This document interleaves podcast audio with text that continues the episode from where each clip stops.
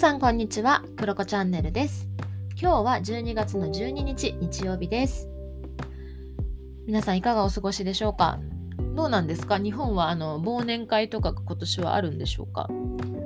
なんか私の周りは結構、んないかな今年はみたいなね話を聞きましたけれども。ね、みんなででも年末なのでお出かけしたりとかクリスマスのね、えー買い物に出かけたりとか結構皆さんお出かけが多い時期になってるんじゃないかなというふうに思います。まあ、ぜひその合間にね、クロコチャンネルを聞いていただけたら嬉しいなというふうに思います。で、今日はですね、私が長年、長年というか、まあなんかふわーっとね、どうなんだろうなーとね、いつも考えていたことに答えがひとまず出たよというね、お話をしようかなと思います。で、それは何かというと、競争ってなんだろうねみたいな。いい競争と悪い競争がどうやら世の中にはあるようだっていうのを、まあ私の中でいろいろ考えてたんですけれども、それに対する、ま答えというかね、ああ、なるほどって腑に落ちたっていうことがあったので、それをシェアします。というのもですね、私最近、朝活で、まあ、一冊の本を読んでるんですけど、それがですね、ロバート・グレイザーさんっていう方が書かれた、フライデー・フォワード、あなたの可能性を引き出す50人のヒントという本を読んでいます。この本って、このロバートさんがね、もともと自分の会社の社員40名だったかな ?40 名の人に金曜日にメールを送ってたそうです。それが、こう、ちょっとみんなの毎日の生活が良くなる。ひらめきだったり気づきとかそういったものが、まあこう、散りばめられたね、レターをね、あの送っていたそうです。そしたら、まあ、それがすごく良かったから、40人から、まあ、300人ぐらいのお知り合いの人に広がっていって、でさらにそれがどんどんどんどん転送されていって、っていうふうにまあちょっと有名になったから、それをこうギュッとね、一冊の本にまとめましたっていう本なんですね。で、このフォワードってあの転送っていう意味なんですね。だからまあ、まあ、金曜日に来る転送メールみたいな意味合いの本になっています。で、まあ、この本は本当にこうキャパシティビルディングっていうところがねベースになって話が進んでいくんですね。自分のキャパシティをどう広げていくかというかどう保護していくかとかもそういった話なんですけれどもでまあそれはさておきその中でですねその私がずっと、まあ、疑問に思っていた競争についても書かれていました。で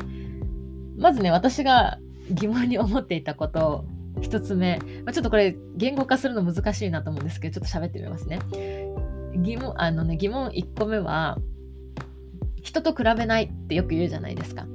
で人と比べないって言いながら私たちは自分らしさっていうのを探求しているんですよね。で自分らしさって例えば私は字が書くのが上手です。とか私はおしゃべりが上手です。とかっていうのって結局誰か対象がいるからこそあ私はこの人より上手かも。とかあ私は周りに比べて上手かも。とかって、まあ、それを、まあ、無意識に感じ取っていたりとかっていうところはあるよねと思っている中でうんなんだろうな比べるとか競争とか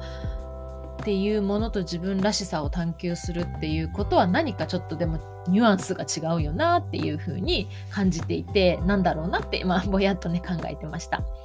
で2つ目はですね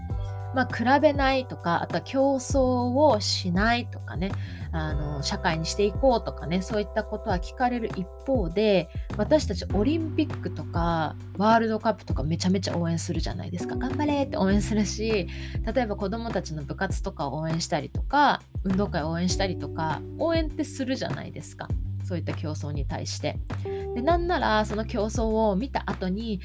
なんかこう感動したりとかするじゃないですか。しかも負けても感動とかするじゃないですか。でこの差ってなんだろうなと思ってなので総じて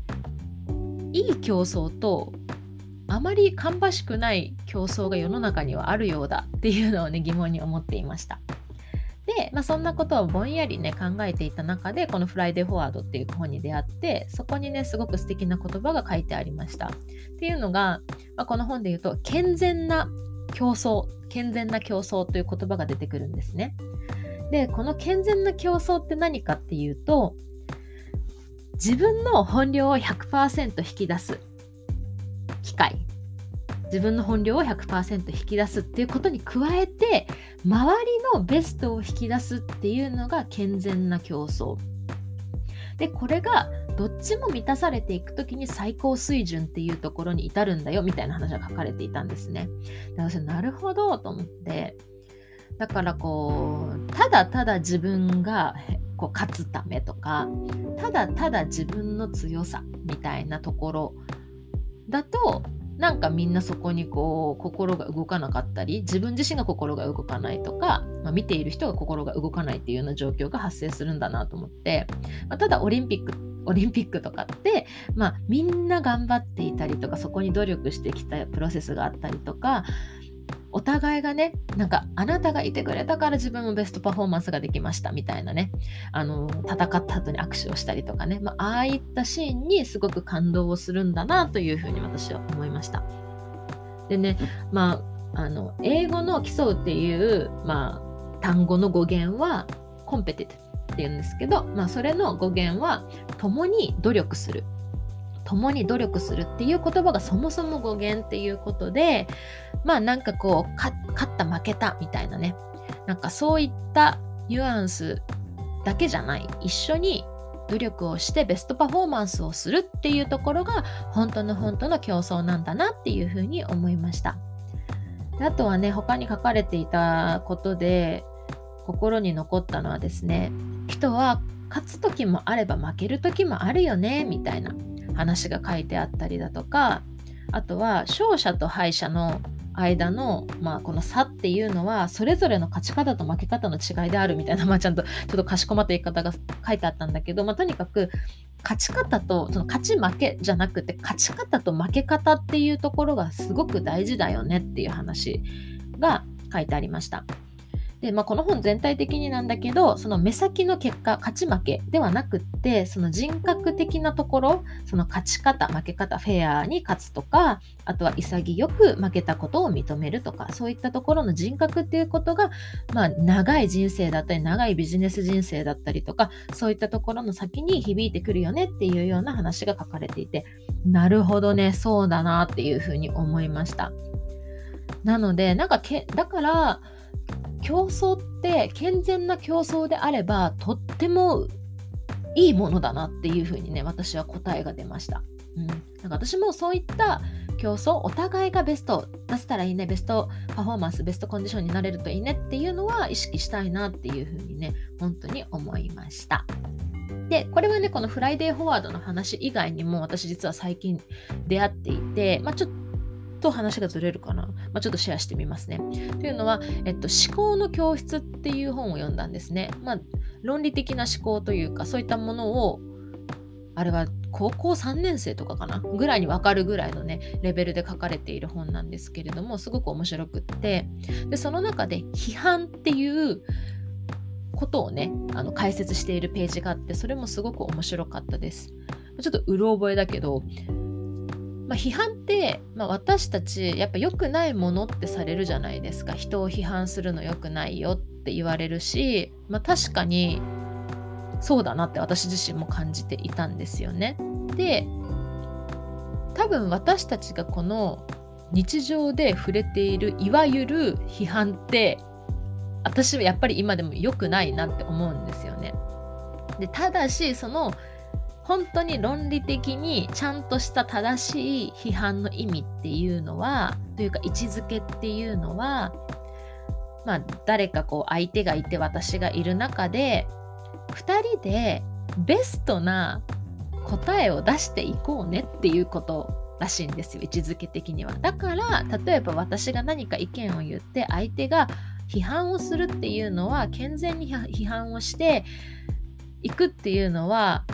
別にそれが私の意見が勝つ相手の意見が勝つとかいう世界観じゃなくて2人で1個の問いに対してベストな答えを出していくっていうところに魅力があるんだよって。だからそういった正しい批判ができるのであれば批判はすごくいいことなんですみたいなことが書かれていたんですね。もうすごい私のニュアンスだけど、はい、そういうことが書かれていました。なのでやっぱりなんかどっちにしてもその競争にしても批判っていうものに対しても私もあなたもベストパフォーマンスっていうところを心がけることってすっごくすっごく大切なんだなというふうに思いました。